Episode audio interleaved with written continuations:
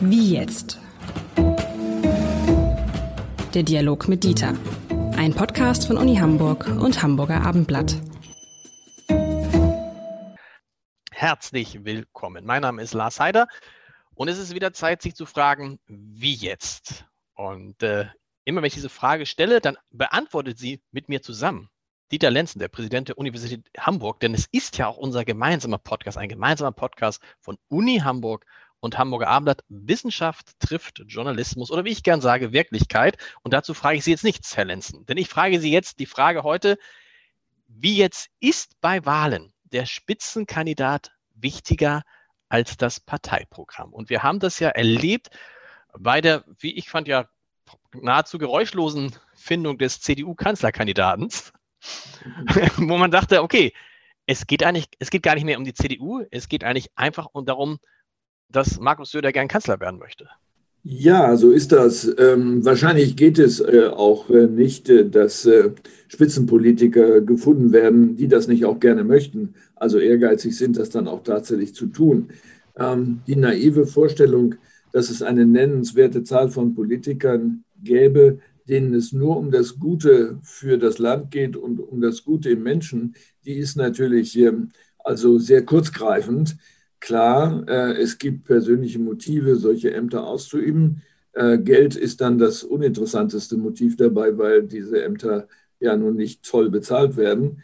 Äh, aber die Macht, etwas entscheiden zu können, ist sicher ein wichtiges Motiv für viele, die sich um solche Ämter bewerben.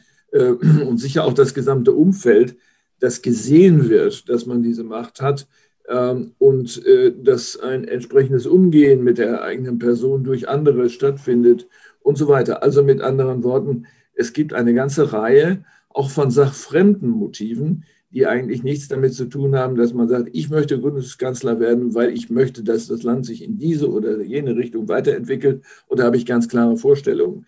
Klare Vorstellungen zu haben, ist ja häufig schon ein Hindernis dafür, gewählt zu werden. Aber nochmal dieses Primärmotiv, ich möchte Bundeskanzler werden, weil ich Bundeskanzler werden möchte. Das ist bei dem einen mehr und bei dem anderen weniger ausgeprägt. Bei Markus Söder hatte man den Eindruck, das ist sozusagen wirklich, das war das Wichtigste für ihn, dass er es wird, damit es kein anderer wird. Ja, aber ähm, würden Sie denn sagen, dass das auf Herrn Laschet nicht zutraf? Das, das wäre jetzt mein, nee, ganz im Gegenteil. Darauf wollte ich ja hin. Wenn es dann jemanden gibt, von dem man denkt, wie Armin Laschet, ein fröhlicher, sympathischer, wirklich netter Mann, ähm, ein Versöhner, ein Zusammenbringer, jemand, der lange in der CDU ist, glaube ich seit 1979, der übrigens überredet werden musste, in die CDU zu kommen, äh, von dem man denkt, das ist das Gegenpol ähm, zu Markus Söder und sich dann aber fragt, Moment, der hat den Söder aber weggebissen. Der hat diesen großen Machtmenschen einfach die einen sagen ausgesessen, die anderen sagen äh, in Schatten gestellt. Das gleiche hat Armin Laschet ja auch äh, mit Friedrich Merz geschafft. Das gleiche ist ihm mit Hannelore Kraft gelungen. Das heißt, auch da sieht man, ähm, dass man manchmal Machtmenschen nicht erkennt, weil sie nicht wirken wie Machtmenschen, es aber in Wirklichkeit, Angela Merkel ist vielleicht auch so ein Beispiel gewesen, noch stärker sind. Ja, so ist es. Es kommt darauf äh, an, äh, ob man eher in die Wade beißt äh, oder woanders hin. Die mhm. Wadenbeißer sind das Gefährliche, nicht die, die auf Augenhöhe ähm, äh, zum Gegner werden. Und äh, möglicherweise ist das hier der Fall gewesen, das kann ich nicht beurteilen. Ähm, aber ja, ähm, wir müssen uns Sorgen machen um dieses Primärmotiv, ich will es werden. Äh, ohne das geht es natürlich nicht. Aber wir möchten doch hören, wie geht es uns hinterher, wenn du Kanzler geworden sein wirst? Äh, habe ich dann ein besseres Leben? Das ist doch die einzig interessante Frage. Und haben andere ein besseres Leben? Diese Frage spielt eigentlich keine große Rolle in solchen Auseinandersetzungen, wie wir sie gerade äh, besuchen durften.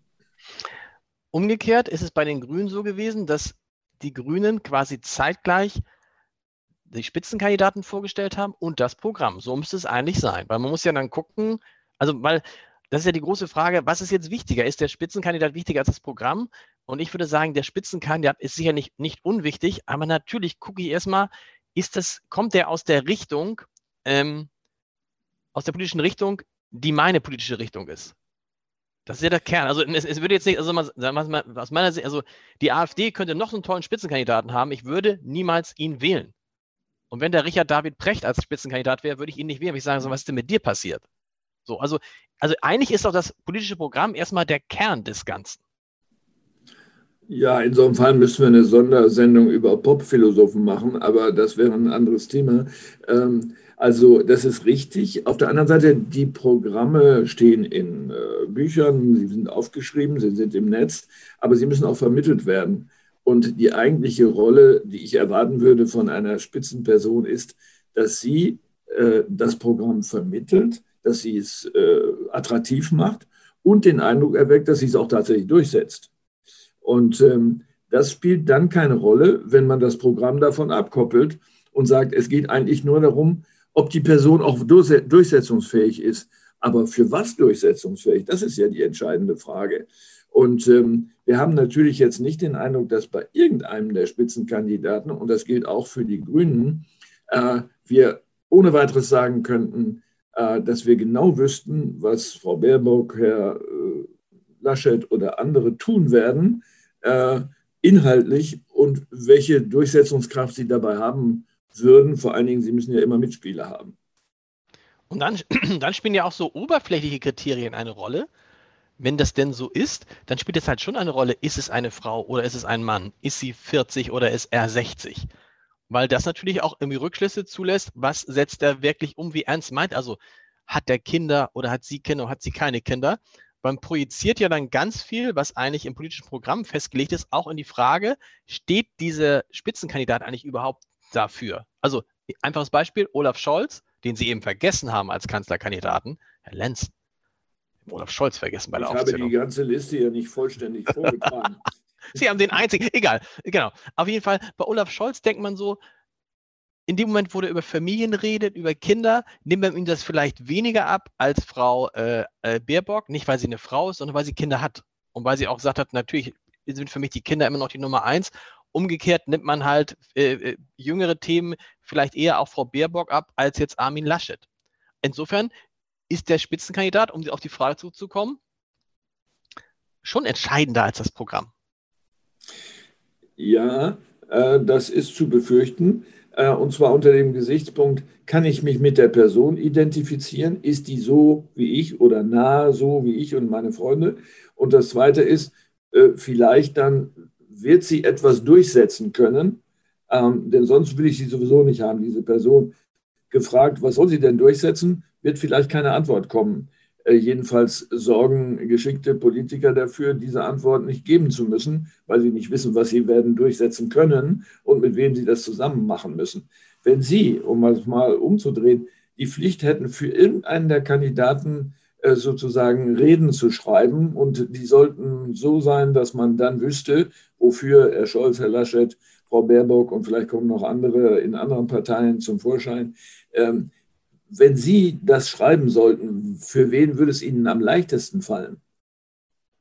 Am leichtesten fallen würde es mir, glaube ich, tatsächlich für Annalena Baerbock. Ein bisschen auch für Armin Laschet, weil ich auch, ich habe auch dieses Versöhner und alle zusammennehmen und so, finde es auch ganz geschickt, wie das macht. Am schwersten sicherlich für Olaf Scholz.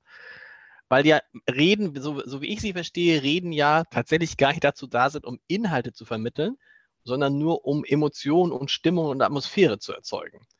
Meine Erfahrung ist, ich weiß nicht, wie es Ihnen geht, aber wenn man eine Rede hält, was, wie, was merken sich die Leute inhaltlich? Die merk, Leute merken sich, habe ich mich gelangweilt, habe ich mich nicht gelangweilt, habe ich mich da wohlgefühlt, habe ich das Gefühl, der hat das im Griff, diesen, hat das, hat das Publikum im Griff gehabt und das ist ja das Entscheidende. Und letztendlich kann man ja von, von der Art der Rede sehr viel Rückschlüsse ziehen, wie dieser Redner ist. Also insofern glaube ich, da bin ich von Olaf Scholz am weitesten entfernt, auch weil Olaf Scholz natürlich so viel klüger ist als ich. Eine große Rolle wird auch die Frage der geschätzten Redlichkeit spielen. Ist die Person, für die Sie eine Rede schreiben sollen, äh, so, dass sie als Person sowieso redlich zu sein scheint und nicht eine zweite Agenda hat, äh, worum es eigentlich geht, das mir aber nicht gesagt wird. Ähm, und ähm, da glaube ich, dass diese Persönlichkeitsfaktoren, die Sie eben schon mal genannt haben, eine große Rolle spielen. Wie erscheint diese Person? Wenn ich jetzt sagen sollte, welche dieser drei Personen mich wahrscheinlich am ehesten betrügen wird, äh, dann hätte ich äh, vielleicht äh, eine Antwort, die würde ich aber nicht öffentlich bekannt geben. Aber das ist aber, das ist, ich finde, das ist eine super gute Frage, wenn man sich überlegt, wen, ähm, wen wählt man, dass man das mal umdreht und sagt, wer würde mich am ehesten betrügen. Und das, es wäre so, wenn Markus Söder jetzt Kanzlerkandidat geworden wäre, wäre meine Antwort einfach gewesen. Da hätte ich gesagt, am ehesten betrügt mich Markus Söder. Also ich, ich vertraue dem am Ende nicht. Jetzt ich, kann ich das sagen? Wo gucke ich jetzt? Wer will mich am ehesten betrügen? Olaf Scholz kennen wir beide gut. Ich glaube, der betrügt einfach per se nicht. Bei den anderen beiden kann man es nicht so genau sagen. Ne? Bei Laschet ist zumindest so eine Warnung, boah, wenn der es geschafft hat, den Söder aus dem Weg zu räumen und den Merz, dann hat er zumindest die gleichen Fähigkeiten wie die beide, die ja, Merz und Söder, die ja dann eher umstritt, viel umstrittener sind als der Laschet. Mhm.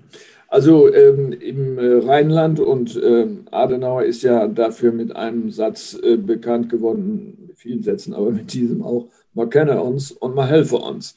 Also mhm. mit anderen Worten, äh, als Merkmal der Politik ist äh, Compliance. Du kriegst was, wenn ich auch was kriege. Wir kennen uns und wir helfen uns. Ähm, ich habe das Gefühl, dass das vielleicht auf Laschet auch zutreffen könnte und dass das Harmonisieren eigentlich damit zusammenhängt, äh, wechselseitige Abhängigkeitsnetzwerke zu erzeugen, wo man sich hilft, weil man sich kennt. So, äh, das ist ein bisschen ländlich, ähm, aber ob das für große Politik reicht, ist eine andere Frage. Ne? Aber für einen Wahlkampf vielleicht dann doch für einen Wahlsieg, weil dieses Land ist ein bisschen ländlich und dieses Prinzip ist, glaube ich, eins, was man auch in Städten kennt, aber was vielleicht in Städten nicht so ausgeprägt ist wie auf dem Land. Aber damit tickt er und denkt er und handelt er im Zweifel so, wie das viele Menschen tun. Was auch übrigens gar nicht böse ist. Ne? Eine Hand wäscht die andere. Äh, nicht schlimm. Ja, absolut. Es kommt nur darauf an, ähm, welcher Schmutz abgewaschen wird. Ne? Das stimmt. Die Grünen, da jetzt sagen ja viele, also drehen das ja die etablierten Parteien, das sage ich auch schon, also die, die, die früheren großen Volksparteien sagen, oh, die Grünen sind ja langweilig geworden, weil sie sich jetzt streiten, die CDU streitet sich und die Grünen streiten sich nicht und werfen dann sogar den Grünen vor, ähm, Hinterzimmerpolitik zu betreiben, obwohl die, den Grünen ja genau das gelungen ist, was CDU, CSU natürlich auch am liebsten gelegen, gelungen wäre, nämlich ein geräuschloser Findungsprozess. Das ist ein bisschen verlogen oder sehr verlogen. Man kann auch umgekehrt sagen, wenn die Dinge zu glatt sind, hätte ich Angst, äh, dass tatsächlich was ganz anderes passiert. Äh, der, die scheinbare Harmonie oder die Passung ähm, passt überhaupt nicht zu unserem Bild von Politikern. Das heißt, wer redlich erscheint, äh, zieht ja gleich die Frage nach sich, ist das auch wirklich so oder kann er es nur gut darstellen? Kann sie es nur gut darstellen? Ich habe darauf keine Antwort, aber ich hätte die Sorge, dass es zu glatt ist. Und dass man, dass man, dass einem was verheimlicht wird und dann könnte man jetzt sagen, um am Bild zu bleiben, CDU, CSU, die haben den Kampf auf offener Bühne ausgetragen, da haben wir alles miterlebt. Was bei den Grünen jetzt passiert ist, das wissen wir gar nicht die Kämpfe müssen ja dort erst stattfinden, wenn es tatsächlich um Machtverteilung gehen würde oder um die Findung der Hauptthemen und dessen, was durchgesetzt werden soll. Und es gibt keine Partei, wo der Vorsitzende oder die Vorsitzende identisch ist mit dem Parteivolk in kompletter Form. Da muss was aufbrechen. Das kann gar nicht anders sein. Wenn wir uns jetzt mal die drei Kandidaten angucken, Armin Laschet, Olaf Scholz und Annalena Baerbock, ähm, alle drei, das ist ja auch neu, ist es neu? Doch zum ersten Mal, dass drei Kandidaten nicht nur theoretisch, sondern auch praktisch die Chance hätten, in verschiedenen Konstellationen Kanzler zu werden. Da geht es um ein paar Prozentpunkte. Auch Olaf Scholz kann noch Kanzler werden, je nachdem, wie weit die SPD nach oben käme für eine rot-grün-rote äh, ähm, Regierung. Wenn wir uns die jetzt mal angucken, ähm, wie wichtig ist dabei die Frage, kann der das im Sinne von, oder kann die das im Sinne von, hat sie das schon mal gemacht? Oder ist es gerade umgekehrt, dass es, was Annalena Baerbock sagt, ein Vorteil sein kann, dass jemand wie sie reinkommt in dieses Rennen und sagt, ich habe keinerlei Regierungserfahrung, aber genau das brauchen wir jetzt auch, den frischen neuen Blick auf Macht. Ich glaube, dass es darauf keine einheitliche Antwort geben kann, sondern dass es Menschen gibt, die sagen, äh, ich fühle mich dieser Person nahe, ähm, ich glaube auch, ich könnte das und dann soll sie es mal machen, äh, weil sie mir sehr nahe ist. So. Ähm, es könnte aber auch umgekehrt sein, dass man sagt, na hören Sie mal, also ich habe jetzt so viel Lebenserfahrung, Sie glauben doch nicht, dass so ein junges Mädchen das schaffen könnte. Also es hängt ab von der Frage, wer spricht jetzt eigentlich? Sprechen eher äh, ältere Männer und Frauen oder sprechen eher jüngere oder noch jüngere als die Kandidatin selber ist? Vielleicht wünschen die sich ganz andere, das wissen wir nicht. Das macht das ja so schwer, das Vorhersagegeschäft, und so schwer, für die Spitzenkandidaten den richtigen Ton zu finden. Äh, man kann ja nicht reden halten und jeden mal bedienen, dann kommt am Ende gar nichts dabei raus, sondern man muss schon Schwerpunkte setzen und im Grunde darf man nur ein Thema haben. Das ist interessant, weil Sie es genauso beschreiben, wie mein Gefühl ist. Die Grünen sehen sich jetzt quasi schon am Ziel, oder ne, nicht viel, nicht alle, aber denken so, boah, diesmal klappt es und unterschätzen aus meiner Sicht die Älteren, also die ab Mitte 50, Anfang 60, die ja immer noch die Mehrheit in diesem Land sind oder die große Mehrheit, die die Wahl entscheiden, die auch wählen gehen. Von denen, wenn ich mit vielen spreche, die sagen, die ist total gut, die Annalena Baerbock, aber die ist ja zu jung und die hat ja die Erfahrung nicht. Und dann sagen, ich möchte lieber, so ein bisschen, wenn man zum Arzt geht, hat mir ja neulich ein Leser, ein etwas älterer Leser gesagt, wissen Sie, wenn ich zu einem Arzt gehe, gehe ich dann zu dem jungen Arzt, der gerade von der Uni kommt, oder gehe ich zu dem erfahrenen älteren Chefarzt, der schon seit 25 Jahren im Geschäft ist? So. Ist das ein äh, etwas, was die Grünen unterschätzen? Ja, also zunächst mal gilt ja auch hier wieder ein Sprichwort, Hochmut kommt vor dem Fall. Ähm, insofern kann man jedem immer nur raten, ähm, äh, Demut äh, zu zeigen, äh, bevor man übers Ziel hinausschießt. Ähm, aber in dieser konkreten Frage ähm, ist es genauso. Es hängt ab von dem, der redet. Ja, äh, Ihre Arztmetapher äh, trifft ja zu. Für mich träfe sie eigentlich auf eine andere Weise zu.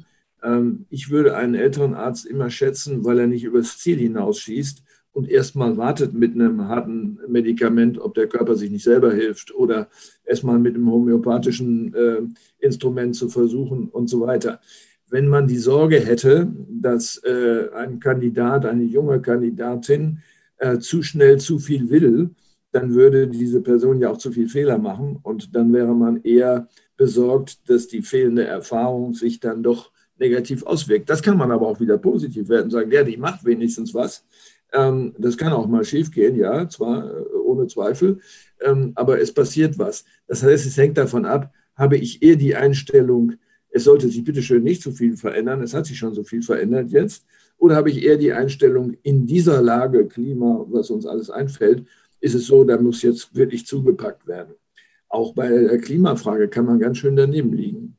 Wenn wir uns jetzt die drei Kandidatinnen angucken, stellen wir fest, einmal mehr so diese Obercharismatiker, diese, diese Lichtgestalt, dieses, alle sagen, wow, ne, diesen Barack Obama, der ist wieder nicht dabei. Es ist, ne, also auch, da wäre also auch so Typen wie Markus Söder oder Friedrich Merz, die polarisieren, äh, oder auch Robert Habeck, der so ein bisschen, der so ein bisschen dieses, wissen Sie, was ich meine, dieses, dieses, äh, Glamour ist das falsche Wort, Sie wissen, was ich meine, das etwas andere mitbringt. Nein, die haben sich wieder nicht durchgesetzt. Was sagt das denn eigentlich über unser Land, dass am Ende dann immer so Otto Normal-Politiker sich um die Kanzlerschaft bewerben? Sie könnten noch ein schönes Experiment, Experiment mit dem Abendblatt machen und äh, sich selbst oder Ihre äh, Bürger und äh, Leser und Abonnenten fragen, wenn Sie frei wählen könnten zwischen 82 Millionen Bürgern, wen hätten Sie am liebsten als, äh, als Kanzler, jetzt außer der eigenen Mutter oder sonst irgendwas? Dann also, würde Günther hier auch gewinnen, wahrscheinlich. Das, das ist genau die Frage. Und dann müsste man extrapolieren und sagen, was sind die Merkmale von ihm, nehmen wir mal an, das wäre so, von ihm, äh, die die anderen nicht haben. Äh, und was ist also sozusagen die ideale Person, wenn man, da, wenn man diese Merkmale abzieht äh, und sie generalisiert? Das wäre eine spannende Frage. Es kommt sicher mehr dabei raus. Vielleicht ist das mit ja auch inzwischen auch vorbei. Gottschalk auch, der hat ja auch dann schon Schwierigkeiten, aber äh, das ist ein anderes Thema. Aber trotzdem, ja, das, das sagt dann was, dass am Ende man schon irgendwie ein, ich will nicht sagen, das sind ja keine durchschnittlichen Menschen, aber jemanden braucht, der verschiedene Fähigkeiten ineinander vereint und von dem man dann nicht mhm. erwarten kann, am Ende dann auch noch der große, weil es wäre auch mal schön, wenn man einen tollen, also das, Annalena Baerbock will ich das gar nicht absprechen, aber jemand, der die Menschen begeistert, die die Menschen mitnimmt. Also ich, ich war damals bei Barack Obama am, am Brandenburger Tor. Das ist so ein Erlebnis, was man in Deutschland bisher, was ich in Deutschland bisher nicht hatte. Also Helmut Schmidt war so jemand vielleicht, der auch ganz viele Leute in seinen Bann gezogen hat. Aber warum gibt es diese, die Bandzieher, die, die, die, die, die, die Menschen, die die Menschen positiv aufladen können. Warum, warum kommen die bei uns in unserem Parteiensystem dann doch nicht an die Spitze? Ähm, ja, das ist vielleicht so, dass es sie schon gibt, aber sie sind nicht so töricht, Politik zu machen. Okay. Ja, ja.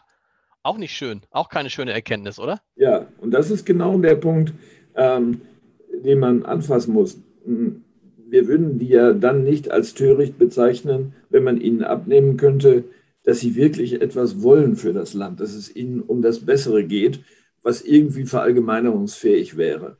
Äh, aber da fallen uns dann vielleicht nicht unbedingt welche ein. Ähm, sie haben eben dieses schöne Beispiel mit Herrn Jauch äh, gebracht. Äh, wenn man sagt, will der das Beste fürs Land, kann sein, dass er das will, aber wir würden ja nicht auf den Gedanken kommen, dass er es auch kann. Das wird ein Slogan sein, der ja auch ähm, äh, im Hamburger Wahlkampf eine Rolle spielt und jetzt wahrscheinlich auch wieder, man muss es nicht nur wollen, man muss es auch können.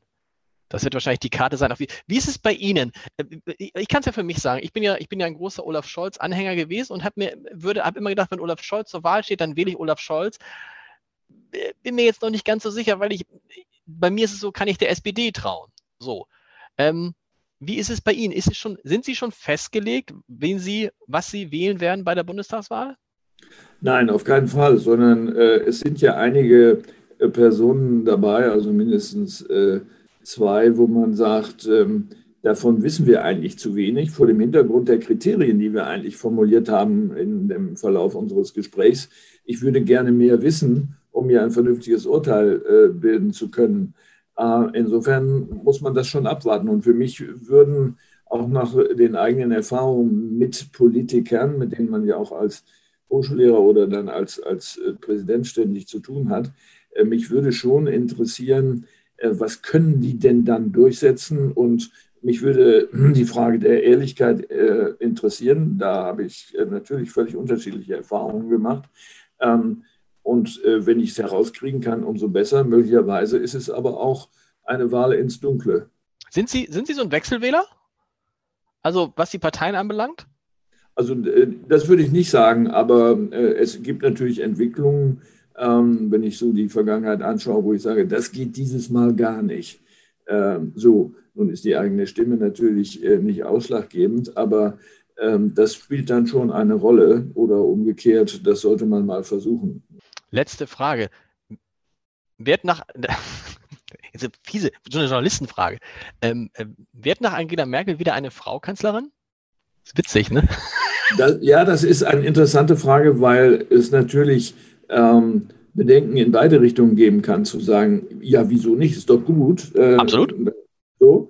Man kann aber auch sagen, nee, jetzt aber sind mal die Männer dran. Also es wird beide Urteile geben.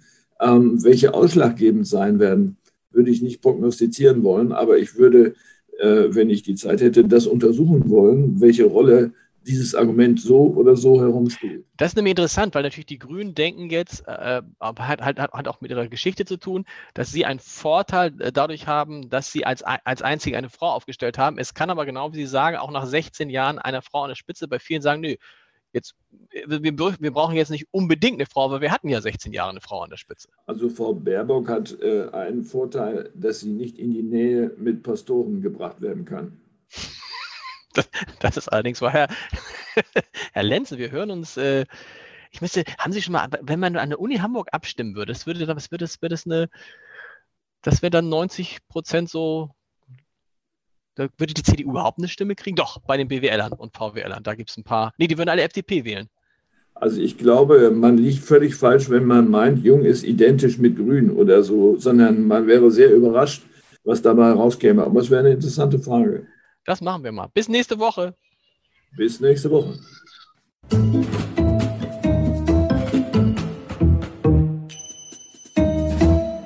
Weitere Podcasts vom Hamburger Abendblatt finden Sie auf abendblatt.de slash podcast.